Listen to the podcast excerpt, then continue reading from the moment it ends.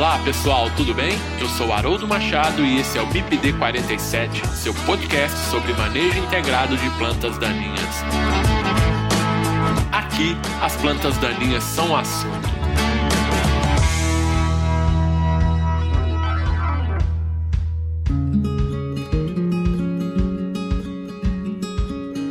Pessoal, quem quiser interagir com o MIPD 47 pode fazer isso através do Instagram MIPD47 nos mandando directs.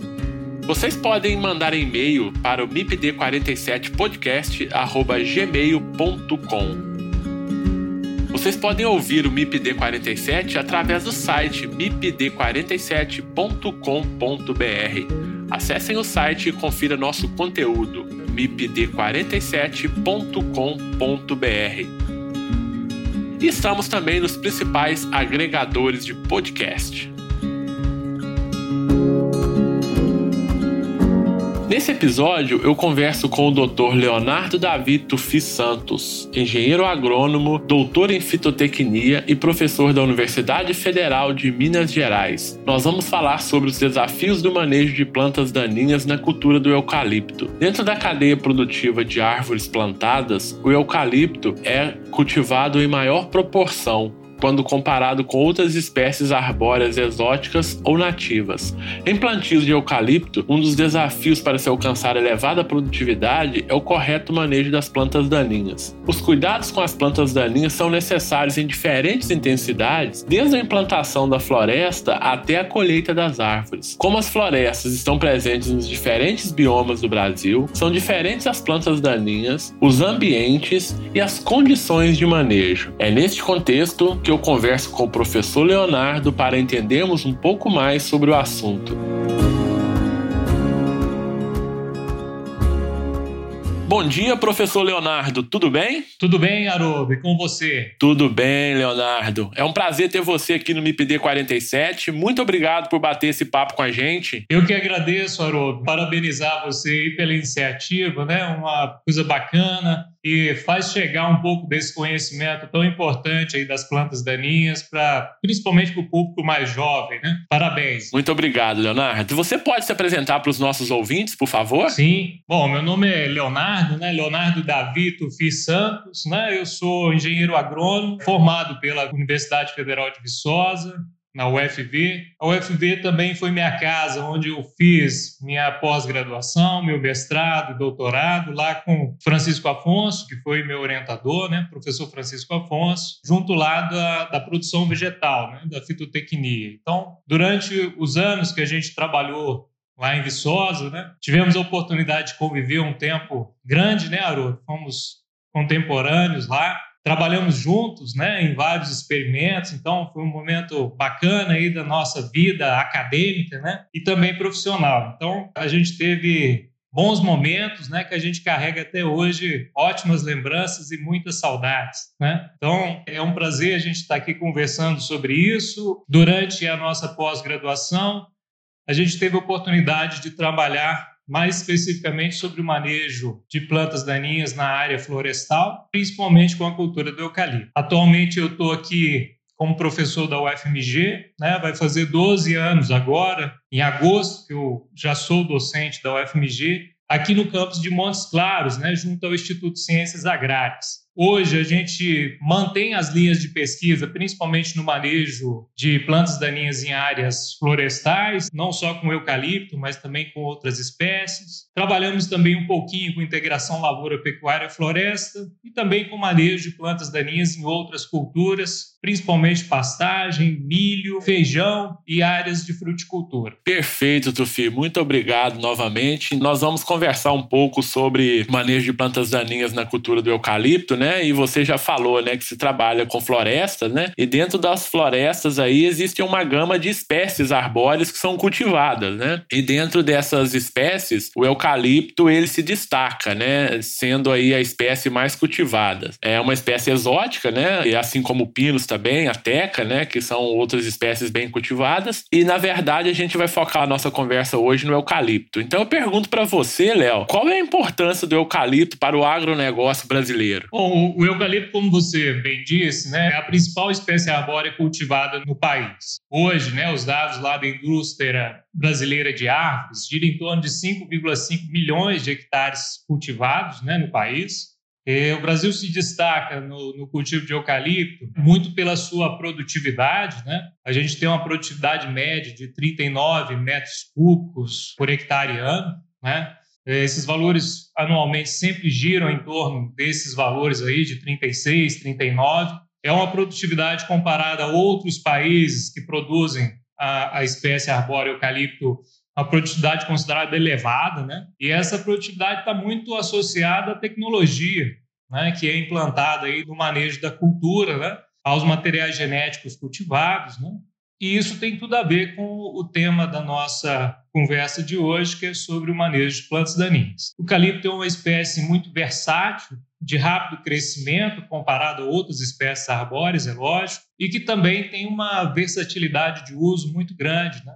destinada à produção de energia, de fibras, né? celulose, produz o nosso papel do dia a dia. Também muito usado hoje né, para madeira, né, para serraria, principalmente nos sistemas aí de integração com pastagem, com culturas, né, na integração lavoura-pecuária e floresta. Né? Então, hoje a gente tem em várias regiões do país, né, uma produção muito grande também do eucalipto tratado, né, usado como postes, como madeira de construção, então, a gente tem uma versatilidade muito grande do uso da árvore de eucalipto. Aqui na região, também é comum em algumas cidades a produção dos óleos essenciais, o que representa, né, para alguns pequenos produtores, uma renda extra importante. Então, é uma espécie que, que tem né, vários usos aí para o homem do campo e para a sociedade. Daí a sua importância. Perfeito, Leonardo. Só para a gente dar um, um, panorama aqui geral da área de produção florestal, né, de florestas plantadas, que essa é a quarta cadeia do agronegócio brasileiro em termos de balança comercial. Né? Quando a gente pega aqui em termos de exportações de produtos florestais, em 2019 isso representou aí, aproximadamente 12,4 bilhões de reais aí em divisas ao Brasil, né? sendo os principais produtos exportados a celulose, que responde a 60% dessa produção das florestas plantadas, como você já disse, disse, né? Produtos de madeira corresponde a 24% e papel 16%, né? E, e, esse setor de árvores plantadas aí tem esse impacto relevante na economia, que representa em torno de 7% do PIB industrial brasileiro. Então, quando a gente pega o setor, realmente é um setor que se destaca e dentro desse setor, então, a gente foca o eucalipto, que já é, então, tudo que você disse aí sobre ele. Mas vamos lá, Leonardo, e onde que o eucalipto ele está inserido, ele está sendo cultivado cultivado hoje no Brasil? Olha, Haroldo, a gente tem eucalipto, podemos dizer, em todo o Brasil.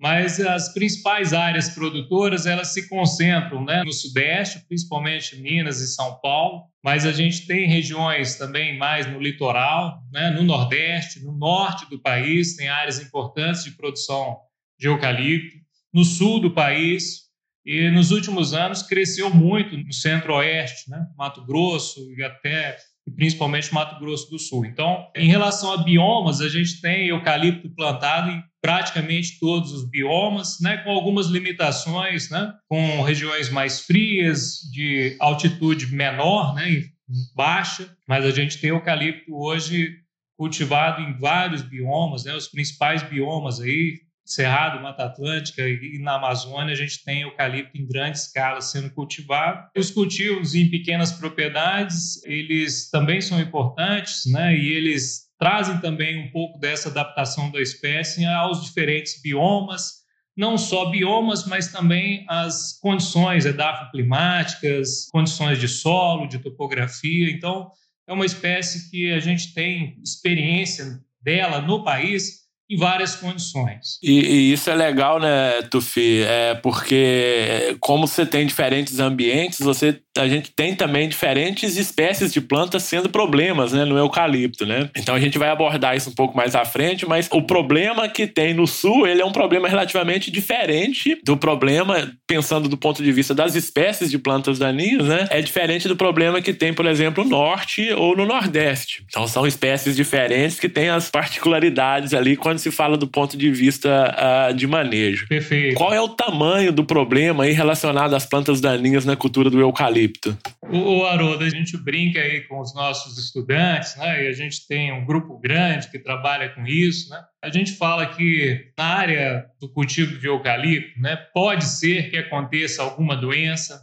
pode ser que aconteça alguma praga, né, principalmente formigas, é, é comum de acontecer, outras pragas é uma possibilidade de acontecer, mas é certeza que nós vamos ter plantas daninhas. Então, a necessidade do manejo de plantas daninhas na área florestal, e especificamente no cultivo de eucalipto, ele é necessário. Ele tem importância muito grande porque ele tem uma fatia né, do custo de produção muito importante relacionada ao manejo de plantas daninhas, é o envolvimento da mão de obra necessária nas diferentes etapas né, do ciclo de produção de uma floresta é muito grande, né, ligado ao manejo de plantas daninhas. Tem uma série de implicações relacionadas à produtividade, né, que são importantes aí. As plantas daninhas elas são muito competitivas, principalmente na fase inicial né, do cultivo do eucalipto.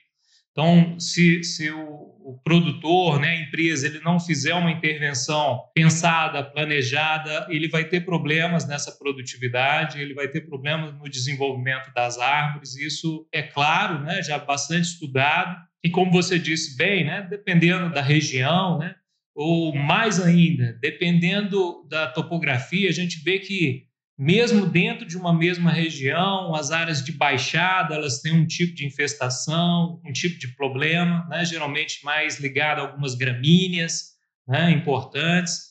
As áreas de topo de morro, de encosta, elas já têm uma vegetação diferente, né? Tem muita informação já sobre isso, a gente já trabalhou bastante, já verificou isso em loco, em várias localidades aqui particularmente em Minas Gerais. Mas o, o problema é grande, eu posso dizer, porque ele traz né, um desafio para o produtor. Geralmente são, são grandes áreas, né, principalmente nas empresas. A planta daninha, quando ela tem as condições favoráveis ao seu crescimento, ela, elas vão desenvolver rapidamente, então isso chega mais ou menos na mesma época, né? Então o manejo ele tem que ser muito bem pensado, principalmente no seu operacional lá de execução, para que as árvores não sofram aí com esse, essa interferência das plantas daninhas. Perfeito. Então o tamanho do problema é grande, né, Leonardo? É grande. E, e, a gente pensa também, né, o, o eucalipto ele tem um crescimento inicial lento, né? Isso aí abre uma frente grande para as plantas daninhas, né? Quando a gente pensa ali no início do ciclo, na implantação da cultura, né? Outra coisa também que favorece muito as plantas daninhas é o espaçamento, né, Léo? A gente está falando aí de mais amplos, que favorece ali a presença dessas plantas daninhas na entrelinha, principalmente ali da cultura. E a, associado também a questão da, da competição em si das plantas daninhas com o eucalipto. Um outro grande problema delas ali na floresta é com relação a incêndios florestais, né? Então as, elas são vistas também como um combustível ali para os incêndios florestais que causa muitos transtornos ali para as empresas principalmente, né? Então realmente o problema ele é grande. Se você pudesse elencar para mim aí as principais plantas daninhas problemas do eucalipto hoje, vamos ali umas top 5, o que, que você me diria dessas espécies? Quais são essas espécies? Ô Haroldo, a gente, como a gente disse aí, né, em função dos biomas e que estão inseridos aí os cultivos de eucalipto, é claro né, que essas plantas daninhas ocorrentes né, com maior frequência, elas vão variar em função da localidade, né, do estado, ou mesmo dentro do estado, né, em função da relação com altitude, com solo, o clima da região. Mas, no geral, a gente tem algumas plantas que são muito adaptadas aos diferentes ambientes e elas são comuns por exemplo, as braquiárias, por exemplo, são comuns né, em todos esses ambientes aí de cultivo, né? Estão espalhadas aí em todo o Brasil. Como as áreas de eucalipto geralmente têm alguma ligação com antigas áreas de pastagem ou mesmo proximidade, e mesmo pela agressividade dessas espécies em conquistar novas áreas, as braquiárias, né, a braquiarinha, né, que é a braquiária decumbis, a braquiária brisanta, que é o braquiarão, são espécies muito frequentes. Também uma gramínea importante, né, que está muito associada aí, principalmente em regiões de solo mais forte, né, de maior fertilidade, são os pânicos, né? O colonião é um exemplo típico. A gente tem muito problema aqui em Minas Gerais, temos muito problema na Bahia, né? muitos problemas no norte do país. Né? Temos muitos problemas no Rio. É, no litoral como um todo, né? então essas regiões é, mais quentes, de solo mais forte, né? de maior fertilidade. O colonião ele tem um porte muito elevado, um crescimento no período lá do verão, é uma coisa exorbitante, né? E é um combustível, como você diz, muito bom, né? Então, os riscos de incêndio na floresta, onde o produtor deixa essas plantas, principalmente as gramíneas, né? As braquiárias, o colonião se desenvolver bem, é, é, muito, muito alto, né? Então, é uma coisa que a gente tem que cuidar. Em algumas regiões do cerrado, né?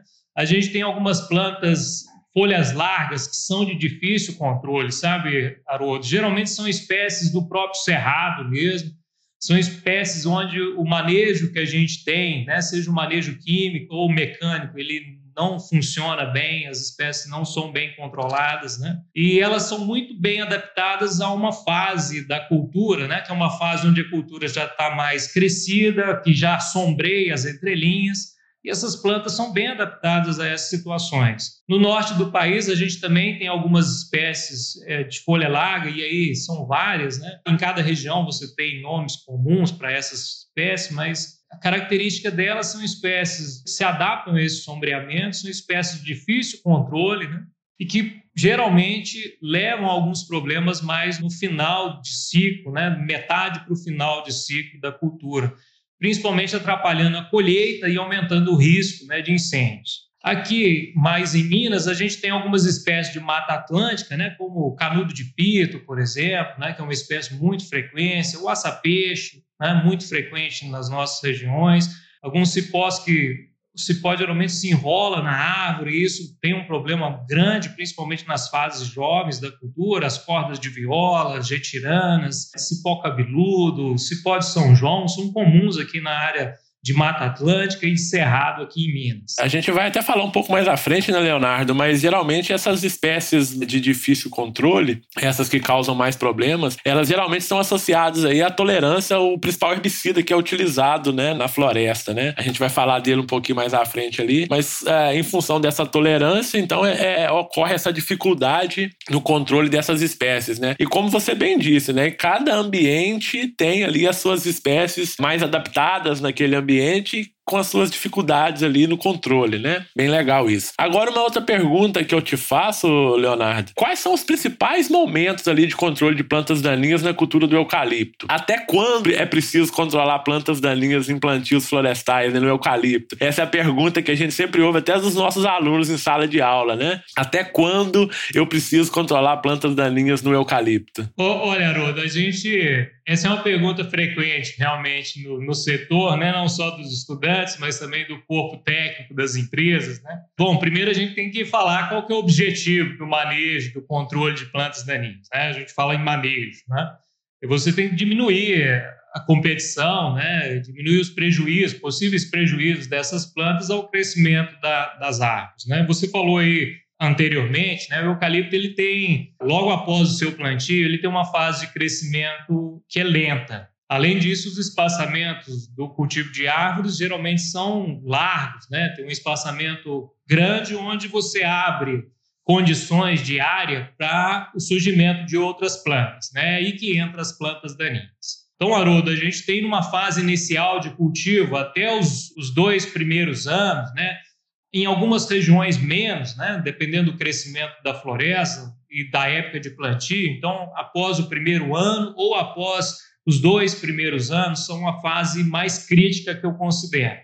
Aqui nas nossas regiões aqui de Minas, a gente tem relatos aí de necessidade de fazer três a quatro intervenções no primeiro ano, né? ou seja, três a quatro capinas né? no primeiro ano. Isso é muito, é um custo elevado. E como a gente disse aí, como a cultura ela vai crescendo e aí ela começa a ter um porte maior, ela começa a sombrear as áreas, né? E isso a gente percebe claramente que tem uma variação muito grande entre as diferentes espécies de eucalipto cultivadas e mesmo em relação aos diferentes clones, né, os materiais genéticos cultivados. A gente tem clone que fecha mais a área, a gente tem outros clones que a área fica mais aberta, com maior insolação nas entrelinhas. Isso cria totalmente um ambiente diferente, diverso, onde você pode ter mais ou menos incidência de plantas daninhas. Então, geralmente, os ambientes mais abertos, onde o clone não fecha muito, ou onde o espaçamento é maior, né, dependendo de, da região, se usa um espaçamento maior, aí mais por conta da disponibilidade hídrica. A gente tem no período de chuvas, principalmente, uma incidência muito grande de plantas daninhas na entrelinha. A partir do momento que a espécie, que a árvore vai crescendo, né, que o eucalipto vai crescendo, ele vai sombreando a área então, a gente falou da diferença de plantas daninhas ao longo do ciclo do eucalipto, pensando em um ciclo de seis, sete anos aí para corte, seja para celulose, seja para carvão e outros usos.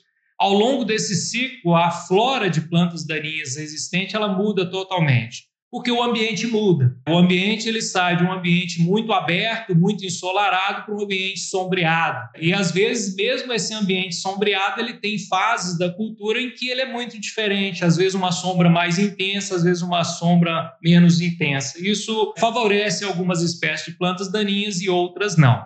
Então, a gente, ao longo de todo o ciclo, a gente pode ter a necessidade de controlar plantas daninhas, Haroldo, na primeira fase de cultivo, até o segundo ano, uma fase pensando mais no manejo para evitar a competição e não prejudicar o crescimento das árvores. Depois do segundo ano, a gente tem que monitorar o povoamento, né, o povoamento, o plantio de eucalipto, para ver se não há risco, né, de competição, porque pode surgir algumas plantas que podem competir quando em grande densidade e crescimento, mas a gente tem que preocupar muito também com as questões de incêndio florestal e também com a colheita. Então, ao final do ciclo, a gente tem que entregar o pessoal da colheita um talhão propício para a colheita. Então, o manejo de planta daninha nessa fase final de ciclo, ele pensa muito na colheita das árvores. Então, se a gente pudesse dividir em três pontos, a gente dividiria assim, preparo de área, o pós-plantio ali até o segundo ano e depois o que a gente chama de manutenção, né? Que seria ali do segundo ano até a colheita, né? Perfeito. E como você bem disse, há uma mudança bem considerável ali de flora nessa floresta aí durante o ciclo aí da cultura, né? E uma coisa que você disse, Leonardo, que é bem legal também, é com relação a diferenças competitivas entre as espécies de eucalipto e mesmo dentro da espécie entre clones, né? Isso a gente observa muito isso também em condições de campo, né, Leonardo? É, isso é, isso é uma questão que no manejo de plantas a gente chama de usar o material genético a favor do manejo de planta. Seria um controle cultural, né, que a gente fala teoricamente com os nossos estudantes, né?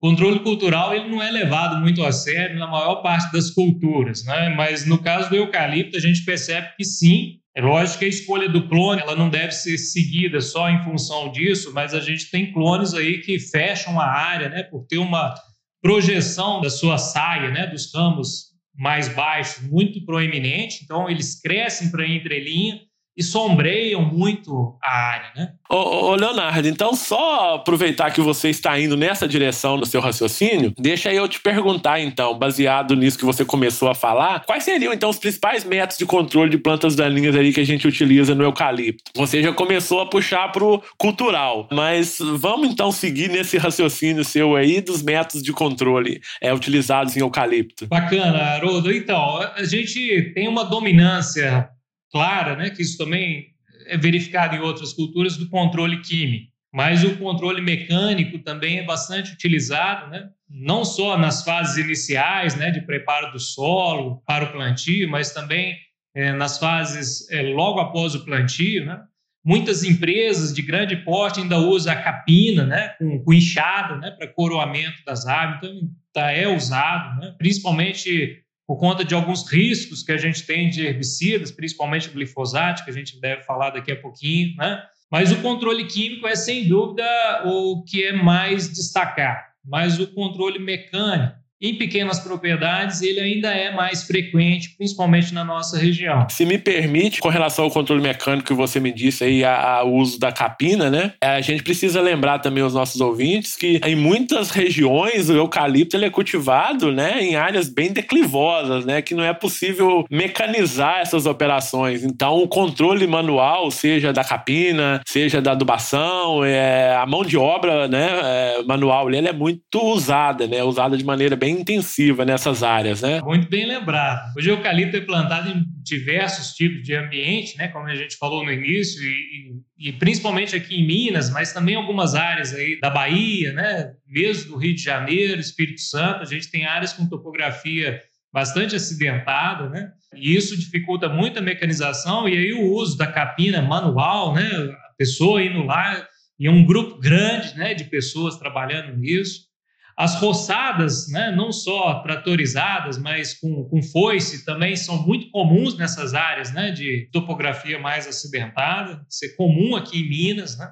Então, é, um, é, muito diferente das principais áreas produtivas, por exemplo, do Mato Grosso do Sul, de São Paulo, algumas regiões mesmo de Minas, aqui no norte de Minas a gente tem regiões mais planas, né? mas é uma diversidade muito grande. Eu acho que a gente deveria focar, Udo, e dizer que a gente não recomenda nenhum método de controle isolado. Né? É necessário avaliar as possibilidades e fazer uma integração desses métodos. Para muitas situações, o controle químico é sim recomendado, mas para outras, às vezes, não. Né? É preciso de outro tipo de método de controle. Então, deixar isso claro né, para o ouvinte aí, que isso é uma análise importante, né, que deve ser feita com uma pessoa que conhece da área, que estude as plantas daninhas do local, manejo de planta daninha em eucalipto, assim como em outras culturas, não é uma receita de bolo, não é uma coisa que você passa uma receita hoje, você vai aplicar aquela receita durante 10 anos, não é assim.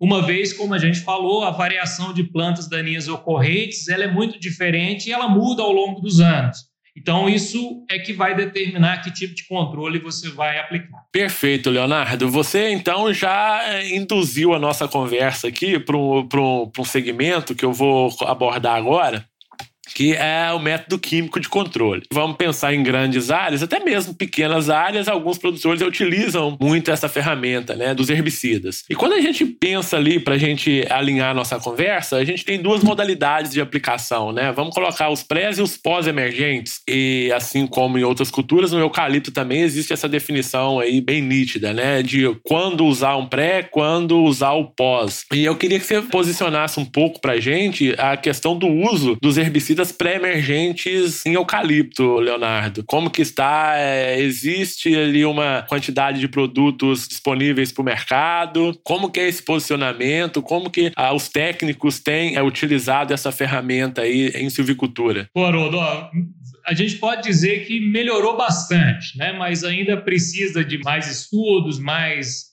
produtos liberados aí para uso na área florestal. A área florestal tem uma característica importante, principalmente as áreas que são certificadas, né? que além dessa autorização do Ministério da Agricultura, né, do registro de produtos para uso na cultura do eucalipto, a gente tem a certificação florestal, questão, posso dizer que mais econômica do que técnica, né?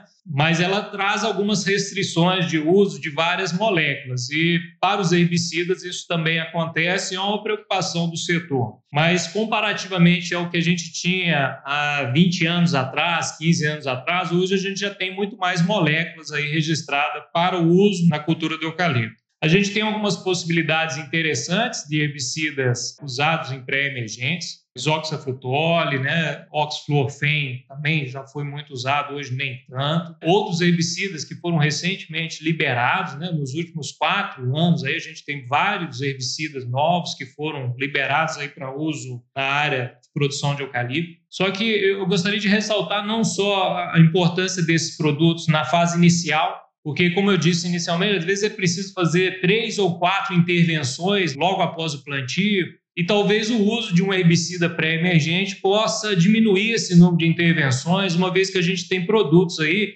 que conseguem manter a lavoura, né? cerca de 90 dias, 60 a 90 dias no limpo, né? Por que, que a gente fala cerca de 60 a 90 dias, às vezes até menos? Porque a gente tem várias intervenções aí que precisam ser colocadas em relação ao tipo de solo, né? O tipo de ambiente que essas culturas estão sendo implantadas. Geralmente a gente tem mais eficiência desses herbicidas em solos mais arenosos, solos mais limpos, que não tem muito resíduo, não tem muita matéria orgânica. A gente tem um problema muito grande em áreas de eucalipto, que é a quantidade de resíduo, principalmente onde é feita a reforma dos plantios.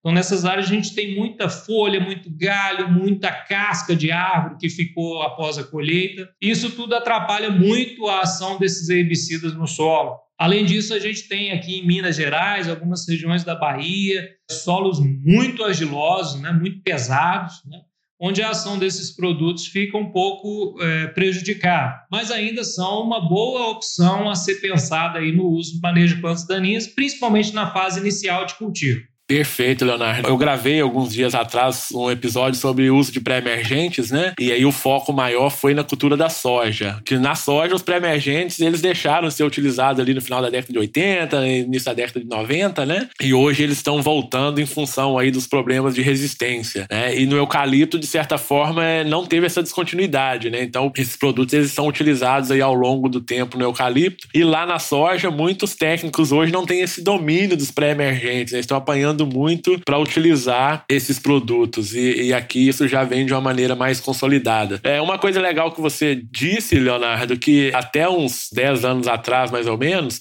existiam muito poucos produtos né, disponíveis para o eucalipto. Eu digo mesmo em termos de registro, né? Tinham-se poucos produtos registrados para o eucalipto. Hoje, se a gente for dar uma olhadinha rápida lá no site do mapa, né, do Ministério da Agricultura, nós vamos ver lá, são 116 produtos comerciais disponíveis ali para registrados, né, para o eucalipto e 28 ingredientes ativos, né, IAs. Então, assim, como você disse, melhorou muito nos últimos anos essa disponibilidade de produtos para o setor. E, obviamente, também alguns desafios estão sendo postos, né? Com algumas espécies aí, principalmente gramíneas, né? Tolerantes aí a glifosato. Então, outras opções de produtos são necessários realmente para auxiliar no manejo dessas plantas daninhas no campo.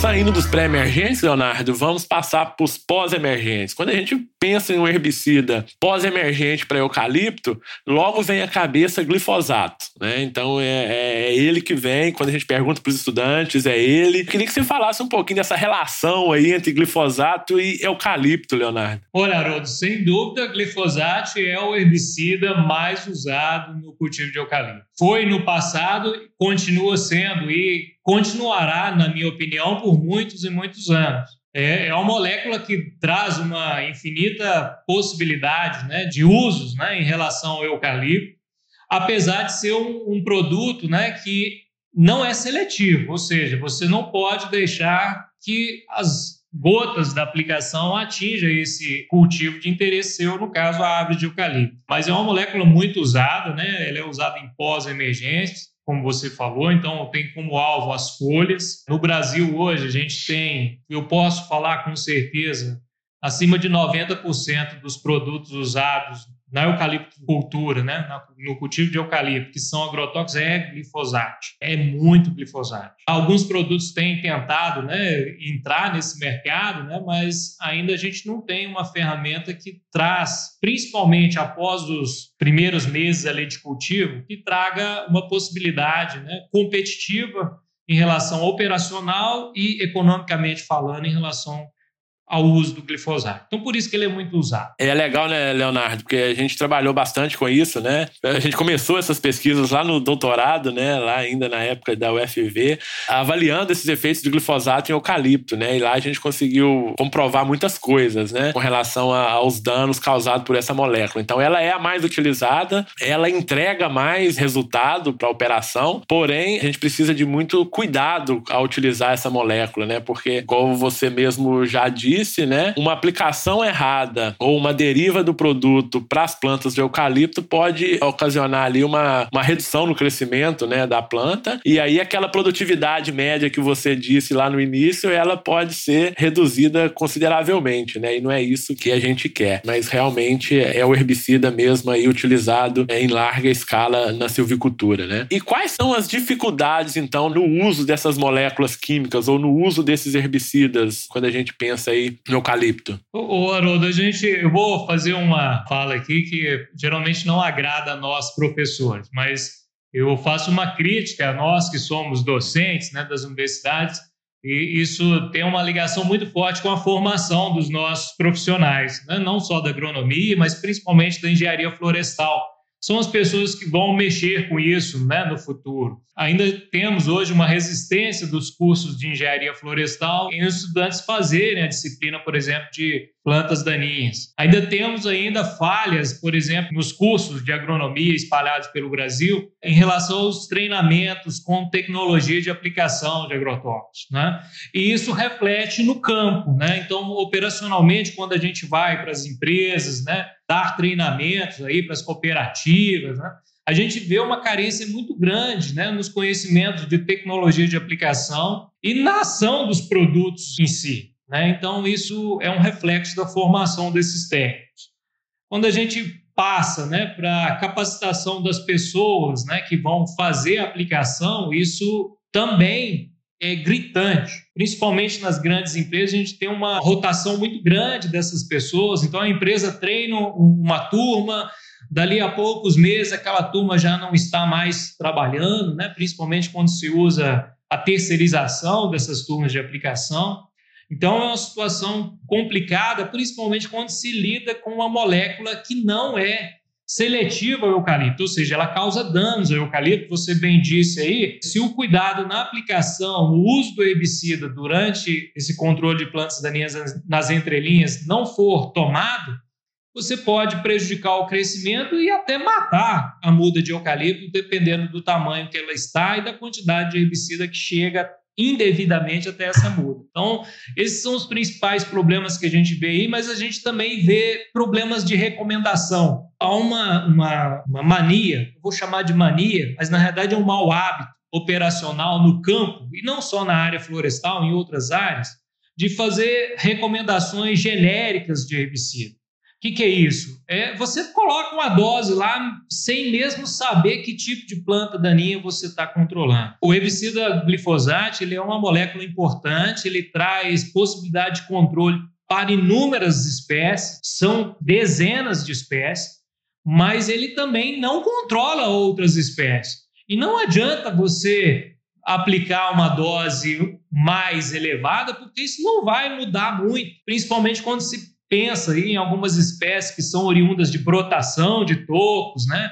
algumas espécies do cerrado, da Amazônia, da Mata Atlântica, que são espécies que não são bem controladas por esses herbicidas. Então a gente realmente o que você disse, eu concordo, e a gente observa muito isso em campo. Um dos problemas aí na utilização do herbicida é mão de obra, né, Leonardo? A rotatividade ela é muito grande nas empresas, né? Então eu, eu me lembro aí há um tempo atrás, a gente estava num, num, projeto, né, na época do meu doutorado, então não tem muito tempo não, meu doutorado ali, em que a gente, é, uma contrapartida do, de alguns experimentos que a gente fazia, né, é treinar uh, alguns aplicadores. Então nessa época eu cheguei a treinar mais de mil aplicadores de herbicidas. Então a gente treinava uma turma turma numa frente de aplicação uma semana, passava 15 dias, a gente tinha que voltar naquela turma, porque já eram novos aplicadores que estavam naquela turma. Mudava-se a turma quase toda. Então, uma rotatividade muito grande e, obviamente, que isso tem um impacto na aplicação do produto, né? E a gente precisa tomar esse cuidado realmente. Outra coisa também bem é, que não que preocupa, não vou chamar que preocupa, mas que é um ponto de atenção muito grande são os equipamentos utilizados para aplicar, né, Leonardo? Então, assim, cada empresa ali tem o seu equipamento, faz as adaptações necessárias para o seu equipamento, e isso também precisa ser muito bem avaliado, né, com relação à eficiência desses equipamentos, se realmente está sendo aplicado a quantidade certa, a distribuição correta, né, uma, é, isso é uma coisa também muito importante, é distribuir o produto uniformemente na área, então a gente tem que pensar realmente nesses gargalos aí do uso da aplicação. E outra coisa que você disse também certíssimo, que é a questão da receita, né, do posicionamento correto correto do produto, da dose correta, no momento correto da aplicação, né? Então isso fecha aí essas, essas dificuldades.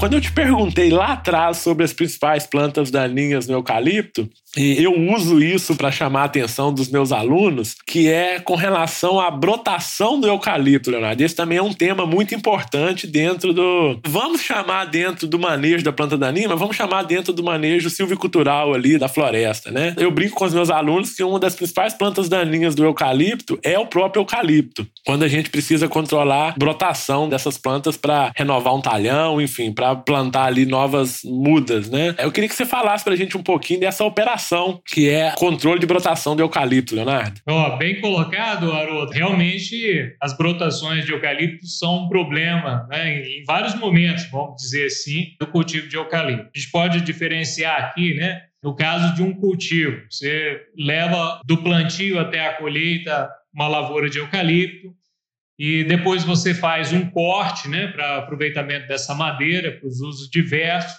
E a gente, depois desse momento, a gente tem duas possibilidades, né, para ficar claro para todos. A gente pode optar, e aí tem várias questões silviculturais que devem ser levantadas, a gente pode optar por fazer o sistema de talhadia e conduzir aquele broto para um novo ciclo. Né? Então, geralmente se seleciona um broto por cepa, né? por toco de árvore cortada, ou às vezes dois, dependendo se tiver falha né? no plantio, ou ali do lado daquela planta que você está selecionando o broto. E geralmente o eucalipto ele brota muito, então você tem que escolher um, dois, os mais vigorosos, e deixar e fazer com que o controle dos demais seja efetivado naquele momento de seleção do broto e após essa seleção, caso surjam novas brotações, você também terá que controlar esses brotos. Então, essa é uma opção que é o chamado sistema de talhadia, né, que o pessoal da silvicultura chama aí, o pessoal da agronomia, não é muito comum falar isso, mas é um sistema de talhadia. O pessoal também pode conduzir a árvore durante um ciclo e depois do corte resolver plantar um novo clone, um novo material, ou seja, um novo cultivo vai se iniciar. Então, aquele toco que foi cortado, ele vai brotar, vão sair vários brotos, né, do plantio antigo. E esses brotos eles podem e vão competir muito com o novo plantio se você não fizer o controle. Então, é necessário sim fazer intervenções Talvez, Haroldo, eu considero que é um custo elevado hoje, principalmente né, no caso de você resolver fazer um novo plantio, um custo elevado para nova implantação é o controle da brotação do cultivo anterior. A gente tem aqui acompanhado algumas empresas, né? E aí, muito por conta de uma tecnologia de aplicação adaptada e, e não direcionada para aquele tipo de controle, a gente tem vários problemas aí que você conhece, talvez bem melhor que eu, sobre a tecnologia de aplicação. A gente tem vários problemas de equipamentos adaptados, né? situações que não são adequadas no operacional, ou planta muito pequena para controle, com um toco grande, brotos pequenos, ou a planta muito alta, né? com dois metros e meio, três metros de altura. Então, há uma dificuldade, principalmente para a aplicação do principal herbicida usado aí, que é o glifosato. Mas a gente tem também alguns manejos mecânicos que são utilizados, principalmente na seleção do broto. A gente tem trabalhado bastante com isso aqui no norte de Minas, né, junto das empresas aí. O pessoal tem optado, às vezes, para uma seleção do sistema de talhadia, onde você vai conduzir a brotação para um novo ciclo. O pessoal tem trabalhado com seleção desse broto mais precoce, né? Então, um broto bem jovem ainda, você faz a desbrota, deixando um ou dois, e depois você tem que arrumar uma forma de evitar que os brotos, que a gente chama de broto ladrão, possa competir com aquele fuste, né? Então, tem sido usado muito métodos mecânicos aí, com cavadeira, com a motopoda, né? E também métodos químicos, né? É usado também, principalmente quando o broto selecionado já cresceu, é bastante usado a aplicação de glifosato nesses brotos menores, que são chamados brotos ladrão. É realmente é uma operação que tem onerado bastante as empresas, né, no, no ciclo de cultivo, é uma, uma, operação que deve ser muito bem pensada, a dose deve ser muito bem trabalhada, pesquisada, para evitar desperdício e contaminação né, do ambiente, mas também para que a gente tenha eficiência e não prejudique o broto principal, no caso aí de uma condução em taladia. Não é uma operação fácil, né, Leonardo? Ao mesmo tempo que você quer matar um broto naquela cepa, você tem que proteger outro que está na mesma cepa, né? Isso. Então, realmente não é para amador, né? Tem que ter conhecimento técnico para poder realizar essa atividade. Muito bem, Leonardo, a gente está indo para o final, né? Já estamos encerrando aqui o nosso bate-papo. Eu só queria perguntar para você, se você fizesse uma consideração, como que as empresas do setor florestal florestal, Leonardo, elas têm dado suporte suporte às pesquisas no manejo de plantas daninhas? Elas são receptivas? Como tem sido esse contato ou esse apoio das empresas nas pesquisas? Olha, Haroldo, eu, eu considero que a gente tem sim né, boas parcerias, boas pesquisas sendo realizadas né, entre a academia e as empresas do setor florestal. Eu acredito que poderia ser mais intenso e até isso já foi mais intenso. Né? A crise econômica ela não deixa de afetar esse tipo de parceria né, entre as indústrias, as empresas aí que cultivam eucalipto e a academia. Infelizmente, no Brasil, isso é, é uma cultura ainda rudimentar, vamos dizer assim. Né? A gente não tem muita história, é, isso não é muito executado pelas empresas em relação à parceria com a academia. Isso tem melhorado, mas eu acredito que ainda precisa melhorar muito, né? Mas a gente tem muita ideia boa sendo conduzida, né? Muita parceria boa, muita gente sendo formada, né? E aí a gente aproveita para agradecer as empresas, né? A Celibra, a Plantar, a Suzano, né? A VIM, que são importantes parceiros aí nesses projetos que a gente tem. A gente tem ultimamente trabalhado muito com alguns pequenos produtores, que a gente considera, principalmente em relação ao treinamento, uma questão importante, faz parte aí de um ramo da universidade, que é a extensão universitária, então a gente tem trabalhado bastante nisso, né? Mas eu acredito que isso poderia ser bem mais e com certeza não só a academia teria grande vantagem nisso, mas também as empresas. Né? Eu coloco aqui que a gente, em vários experimentos aí que a gente teve, a gente descobriu muita coisa importante para as empresas, principalmente que foram implementadas no operacional de algumas delas. Né? Nos últimos anos, a gente tem trabalhado muito na questão da recomendação adequada né, dos herbicidas, a recomendação de dose adequada, e a gente tem tido aí alguns resultados muito importantes para a área do cultivo de eucalipto, principalmente na recomendação de doses de glifosato. Né? A gente já descobriu aí que ao longo do ciclo da cultura, com sombreamento, algumas plantas daninhas são muito mais sensíveis ao herbicida do que no pleno sol. Isso permite uma redução do gasto de herbicidas no cultivo do eucalipto, o que é uma coisa muito importante, não só economicamente, mas ambientalmente falando, e que é muito cobrada pelas certificadoras. Tá? Então, é um posicionamento que eu gostaria de ressaltar nesse ponto aí de parceria com as empresas. Legal, é, esse feedback ele é importante, né? As pesquisas elas são muito aportadas aí nas empresas e realmente o retorno de lá para cá também vindo ajuda muito no desenvolvimento desses projetos, né, Leonardo? Bom, Leonardo, a gente terminou, chegou ao final aqui nosso nosso bate-papo. Você quer fazer alguma consideração final? Haroldo, eu gostaria primeiro de agradecer, né, o convite, a oportunidade a gente falar um pouquinho daquilo que a gente vivenciou nos últimos anos e vem trabalhando, né? Eu acho que ainda tem muita coisa para a gente estudar nesse ramo. Como você disse aí, a gente comentou sobre as novas moléculas que foram liberadas né, para o uso no eucalipto, ainda tem muitas dúvidas, né? A questão da mistura de herbicidas no tanque, né, que é uma coisa que precisa ser bastante estudada no setor, ainda é muito pouco usado, muito pouco mesmo. Há um desafio muito grande em relação ao controle do eucalipto em áreas que são áreas de reserva, né? É, onde o eucalipto foi plantado indevidamente e precisa ser recuperada a área para uma área de proteção. Então, é, são estudos, eu sei que você trabalha um pouco nessa área, são áreas que precisam ainda de muita informação, a gente tem uma carência na literatura sobre esse tipo de informação e é uma demanda recorrente para a gente. Eu acho que a gente tem que intensificar, sim, o treinamento dos nossos estudantes sobre, principalmente, tecnologia de aplicação, sobre o uso correto dos herbicidas, né? Eles saberem tecnicamente como fazer uma recomendação adequada.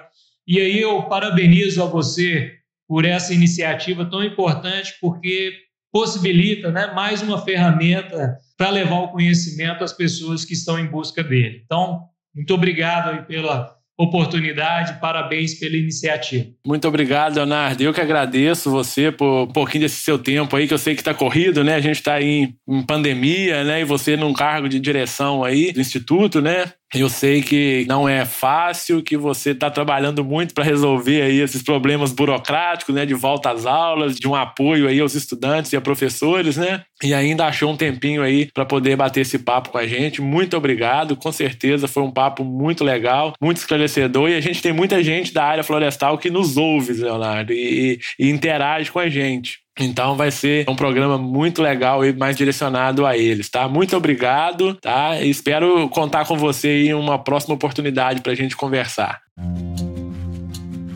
E a vocês, meus ouvintes, um abraço e até o próximo episódio do MIPD 47. Lembrando que quem quiser interagir com o MIPD 47 pode mandar e-mail para o mipd47podcast@gmail.com e também pode interagir através do Instagram MIPD47. Acessem o site e confira todos os nossos episódios mipd47.com.br. Este podcast foi editado por Felipe Mux